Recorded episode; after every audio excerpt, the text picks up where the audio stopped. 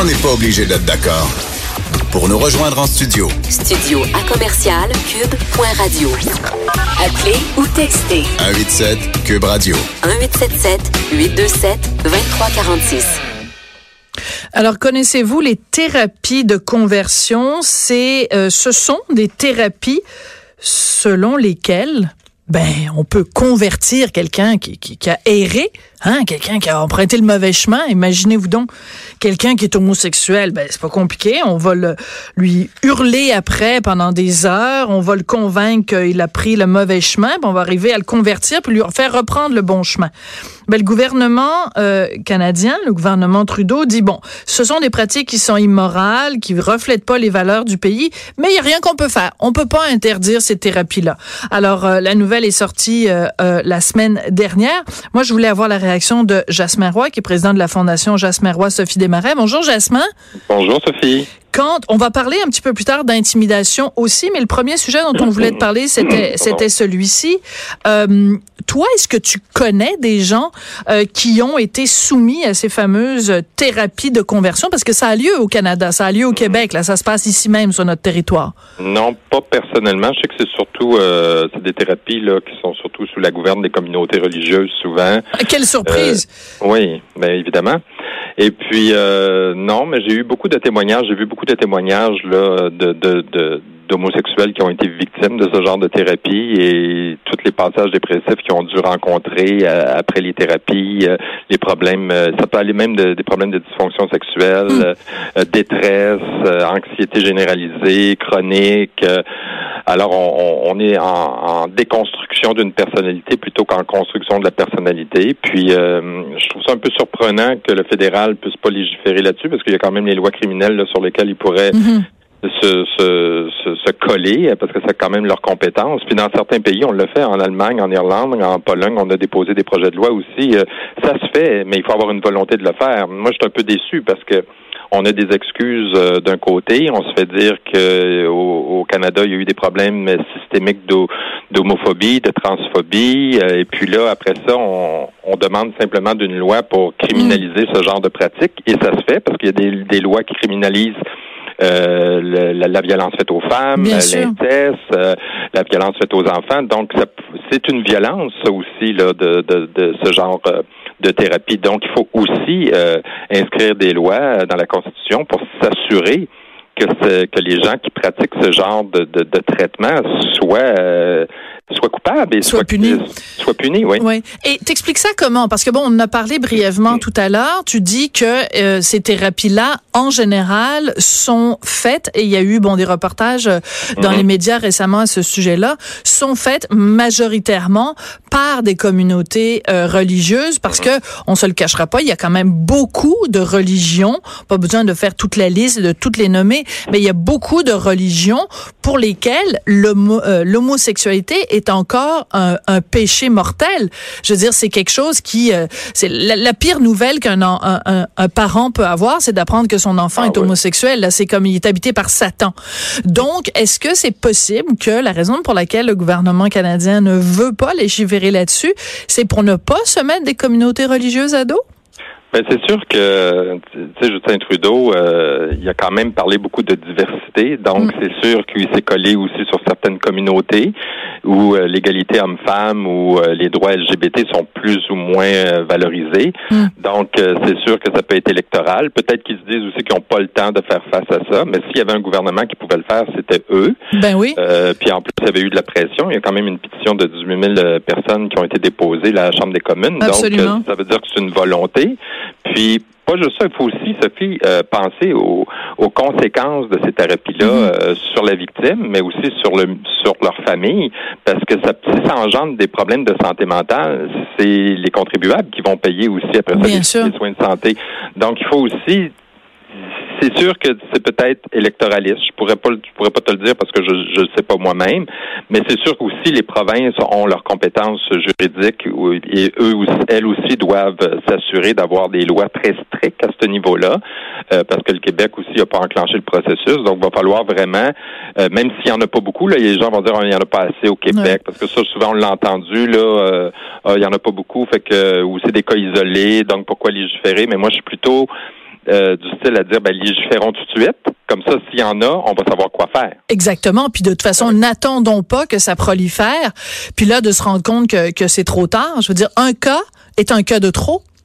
Non, puis en plus, avec la montée de la droite qu'on a dans le monde en général présentement, hein, il y a une montée de la droite là, dans, le, dans, dans l'humanité présentement. Là, on le voit très bien. Là, les partis qui prennent le pouvoir sont plus à droite. Euh, il faut se prémunir de lois comme ça, justement, pour éviter que, à un moment donné, il y a, il y a un parti de, qui est de droite, puis ils ont le droit de prendre le pouvoir comme les partis de plus plus à gauche, mais que justement que ça dérape pas, parce que ça pourrait déraper à un moment donné. Là. Si on laisse faire une ou deux personnes, on va dire bon, on veut pas s'en mêler. De toute façon, ça a toujours été un problème de se mêler de ce qui se passait dans les communautés religieuses, les écoles religieuses. Aussitôt qu'on parle de religion, on veut pas trop s'en mêler mhm. parce que c'est une patate chaude. Ouais. ouais. Mais en même temps, tu dis des gouvernements de droite. Permets-moi de rappeler que c'est le gouvernement de Justin Trudeau est peut-être le gouvernement le plus, le gouvernement central, en tout cas le plus à mhm. gauche qu'on ait eu depuis mhm. depuis un bon moment. Euh, la dernière fois, c'était peut-être euh, justement euh, l'autre gouvernement Trudeau euh, de son père. Donc, on peut pas vraiment. Puis, alors, en ayant quelqu'un de supposément très féministe, très progressiste, très euh, tous les istes possibles, ben même lui est pas, est pas capable de mettre ses culottes puis de dire on va légiférer là-dessus. Donc, c'est une déception aussi parce que. est-ce que c'est lui ou son équipe? Est-ce que c'est une question de temps? Je ne sais pas. Mais il va falloir qu'ils revoient. De toute façon, ils vont être relancés. Tu peux pas envoyer euh, euh, le code criminel aux provinces à un moment donné quand c'est de ta juridiction. Oui, c'est partagé. Il y a des juridictions qui appartiennent aux, provinciales. On comprend. Mais eux, s'ils envoient le message clair et ils travaillent en mm. collaboration avec les provinces, ça va aller beaucoup plus rapidement. Oui. Euh, il faut pas minimiser ça. C'est-à-dire qu'il y a peut-être des gens qui nous écoutent puis qui disent bon ben là, tu sais, je veux dire, euh, c'est quand même pas si grave que ça. Euh, tu sais, une thérapie de conversion, ils essayent de te convertir puis t'as juste à dire euh, ben, non, non, non. S'ils prenaient un gars hétérosexuel puis disaient on va te convertir homosexuel, faut faut penser de cette façon-là. Tout à fait. Non, mais moi, t'as pas besoin de me convaincre, mais je te dis juste, mais moi, t'as pas du tout besoin de me convaincre. Je te dis, il y a peut-être des gens, justement, qui banalisent ça en disant c'est pas si grave que ça. Mais à ces gens-là, il faut rappeler, même l'Organisation mondiale de la santé avait publié, bon, ça remonte à 2012, mais c'est tout aussi pertinent aujourd'hui, une déclaration dans laquelle elle affirmait que ce genre de thérapie de conversion, c'est une grave menace pour la santé, pour les droits des personnes. Les droits des personnes, on s'en doute, mais c'est vraiment une atteinte à ta santé. C'est qu'on vient détruire l'essence de ce que tu es. Mm-hmm. L'Organisation des Nations Unies aussi ont dit la même chose. je veux dire, les recommandations euh, sont claires, nettes et précises. Puis c'est vrai que c'est un rendez-vous manqué avec Justin Trudeau parce que ça aurait été le meilleur pour porter ça à l'heure actuelle et encore plus pendant une campagne électorale. Il a été de tous les défilés gays.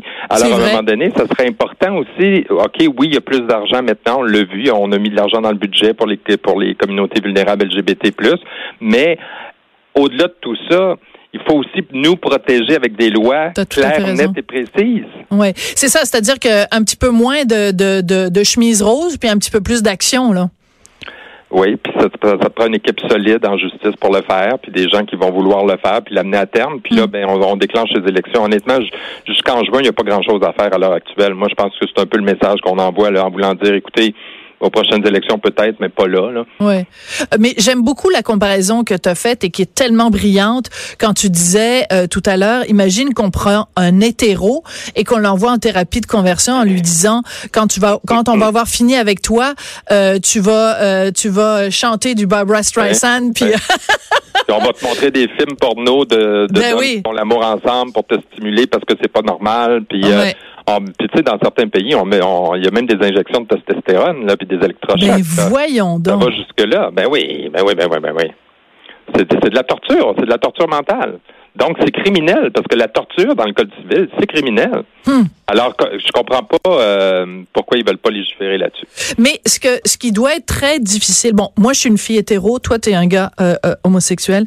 Ce qui doit être extrêmement difficile pour toi, c'est que le fait qu'on ne légifère pas, le fait qu'on dise ben il y a rien qu'on peut faire, c'est une façon d'envoyer le message et de dire cette cette homophobie latente, c'est une façon de la banaliser. Oh parce que ben normalement on n'accepterait pas de traiter des d'autres individus de cette façon-là. Donc, en ne faisant rien, on ferme les yeux, puis on laisse aller. C'est une façon de dire, ben toi, Jasmin Roy, homosexuel, euh, c'est correct si des gens euh, qui ont la même orientation que toi se font torturer. Je trouve que c'est un message vraiment bizarre à envoyer. Euh, surtout après avoir dit que d'avoir fait des excuses après avoir dit qu'au Canada, c'est un problème systémique, l'homophobie, la transphobie.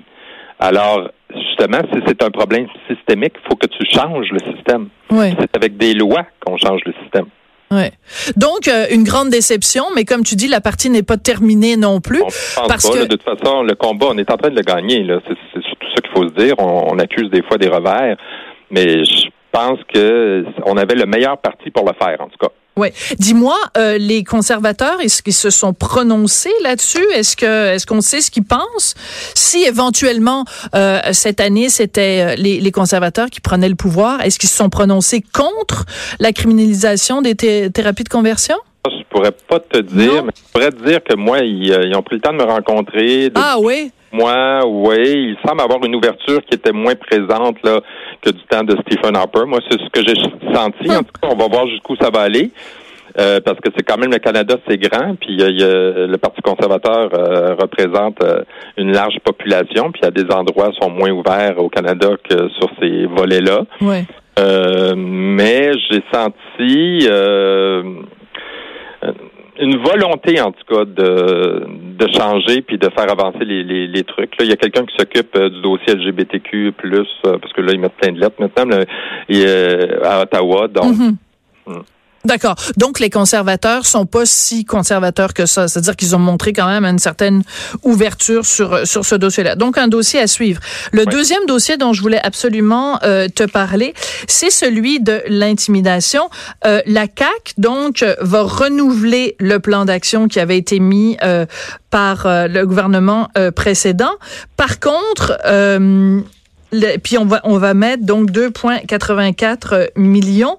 Par contre, toi, tu trouves que c'est pas que c'est pas suffisant ou que ça va pas assez loin? C'est quoi c'est quoi ta position là-dessus? Euh, c'est parce que c'est un plan d'action concerté ok, qui part de la petite enfance jusqu'à Ouais. les aînés. Alors, honnêtement, quand tu divises la tarte là, sur la population en général, c'est Ouais. pas beaucoup d'argent. Non, c'est sûr. Le montant le montant global paraît énorme, mais quand tu une fois que tu as distribué la tarte là, tu te rends compte chacun des petits morceaux est pas mal petit. Là, c'est sur combien d'années, là, je me rappelle de, de donc il faut faire attention. Ça fait pas ça, ça divise des petits morceaux, ça donne des petits morceaux. Mais euh, moi, j'ai rencontré le ministre de la Famille, puis je lui ai dit qu'il fallait aussi changer notre orientation là, face à l'intimidation, qu'il fallait travailler plus sur des mesures éducatives. Ouais. Euh, on parle beaucoup des saines habitudes de vie émotionnelles et relationnelles maintenant à l'école, plus que de parler d'intimidation. On veut changer le paradigme tout simplement parce que à une époque on parlait de décrochage scolaire, on parle de persévérance scolaire parce Hum. que la recherche nous a démontré qu'il faut avoir une action positive dans un milieu éducatif pour créer un changement. Je comprends. Si on est toujours négatif, puis ce qu'on a compris aussi avec la recherche, c'est que si on parle toujours de violence et d'intimidation, à un moment donné, les jeunes ont l'impression qu'il y en a beaucoup quand il y en a peut-être pas tant que ça. Donc, euh, il faut travailler plus sur des, des compétences émotionnelles et relationnelles. Puis ce qu'on s'est aperçu, c'est qu'avec des jeunes qui avaient de la misère avec avec leur gestion émotionnelle, puis il y avait des comportements inadéquats. Hmm. Puis euh, tout simplement parce qu'on leur apprenait pas à gérer leurs émotions. Hmm. Et c'est la même chose avec les compétences prosociales. Il faut leur apprendre aussi à avoir des, des comportements prosociaux, puis à, à avoir euh, éventuellement à être en mesure de prendre des, des- des décisions responsables. Ouais. Quand tu quand tu, tu me parles de compétences prosociales, je t'avoue que mon, mon, mon premier réflexe c'est un petit peu de dire bon mais c'est du jargon euh, éducatif et tout ça. Euh, concrètement là, ça veut dire quoi? Dans une dans une cour d'école, euh, un comportement qui serait de saines habitudes de vie. Concrètement, ça ressemblerait à quoi? Exemple, un enfant qui vit de la colère. Ouais. OK, là, on parle, parle d'un enfant peut-être plus au primaire, Ok. qui explose de colère, quoique nous, on l'a déjà démontré au secondaire aussi, qui explose de colère puis dé- déverse sa colère sur les autres parce qu'ils viennent perdre, je sais pas moi, en jouant au ballon chasseur. Ok. OK? Puis là, tout d'un coup, il engueule tout le monde, puis vous êtes des ci, des ça. OK? Ça, c'est pas une saine habitude de vie émotionnelle. Si l'enfant est en colère, il a le droit d'être en colère. Maintenant, il faut l'accompagner vers comment tu vas gérer ta colère pour Mm. pas la déverser sur les autres. Ça, c'est des mesures éducatives. Puis c'est pas abstrait parce qu'il y a tout un des, des, des volumes en entier qui ont été euh, Bien sûr. Et sur les apprentissages sociaux et émotionnels à l'école. Et ça fait partie, honnêtement, là, ça fait partie de la mission socialisée de l'école. Hmm. Puis euh, moi, on a fait ici, on a fait un rapport, nous autres, à l'interne, euh, sur les jeunes 15-25. Et autant au secondaire qu'à l'université, les jeunes se disent mal outillés pour avoir une bonne gestion émotionnelle, pour avoir des bonnes relations avec, les autres, et qui manquent d'opportunités de le faire en milieu hmm. éducatif. Oui, mais en même temps, regarde les exemples qu'ils ont aussi. Si les adultes se comportent comme des ah, ploucs, je suis d'accord. Euh, tu sais, je veux dire, si euh, euh, en allant à l'école, ils voient leur papa ou leur maman qui fait de la rage au volant, puis qui, qui, écoute la radio, puis qui, qui, qui, commence à gueuler sur l'un, puis gueuler sur l'autre, ben l'enfant, il arrive à l'école, il reproduit exactement les mêmes comportements que papa-maman, ou parent numéro un, parent numéro deux. Là. Mais tu sais, c'est ça là aussi, là, c'est l'importance quand, quand on a des enfants, on se rend compte de l'importance du modèle qu'on représente pour ah, eux. Ben ça, on le dit de plus en plus, d'avoir des modèles positifs D'ailleurs, c'est pour ça qu'on dit qu'il faut revoir même le rôle de l'adulte, dans, dans, même à l'école. Hein. Maintenant, on faut revoir les, relations entre adultes parce que la recherche a démontré que si les relations entre adultes ne sont pas bonnes dans une école, les relations entre les jeunes sont moins bonnes et les, relations entre jeunes et adultes sont moins bonnes aussi. Donc, tout, quand on parle de créer des milieux positifs et bienveillants puis de revoir les saines habitudes de vie mm. émotionnelles et relationnelles en milieu éducatif, c'est de revoir aussi comme adulte comment qu'on agit devant les, les jeunes parce que les jeunes font plus ce qu'on fait que qu'est-ce qu'on leur dit de faire. Absolument. Écoute, bienveillance, c'est le mot-clé. Jasmin, ça a été un plaisir de te parler. Merci, beaucoup. Merci. Puis euh, bonne chance avec euh, avec ces deux dossiers-là, qui sont pas des, des, des petits morceaux. là. C'est des deux grands dossiers à mener de front. Donc, euh, bonne chance avec tout ça. Merci beaucoup. Bonne journée. Merci, Jasmin Roy, qui est président de la Fondation Jasmin Roy, Sophie Desmarais. Bienveillance, je pense que ça va être mon mot-clé pour 2019. Je trouve que j'incarne la bienveillance, hein, il me semble. Hugo, es-tu d'accord avec moi? Oui, hein? Sophie Bienveillance du Rocher. Après la pause, beaucoup de bienveillance, en tout cas pour Winston McQuaid, animateur, qui est porte-parole de Procure et qui est un survivant lui-même du cancer de la prostate. On va parler de l'impact de, de cette nouvelle qu'on a appris il y a quelque temps. Donc, Régis Labo, maire de Québec, est atteint du cancer de la prostate. Qu'est-ce que ça représente pour les autres personnes qui euh, reçoivent ce diagnostic?